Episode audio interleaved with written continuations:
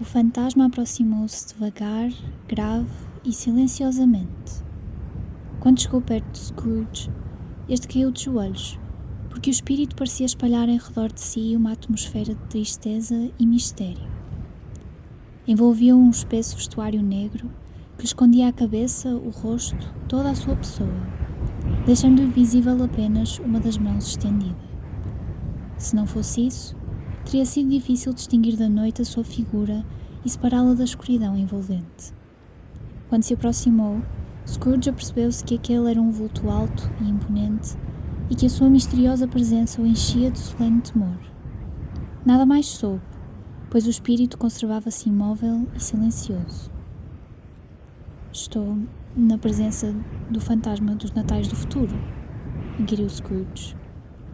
O espírito não respondeu, mas apontou com a mão para diante.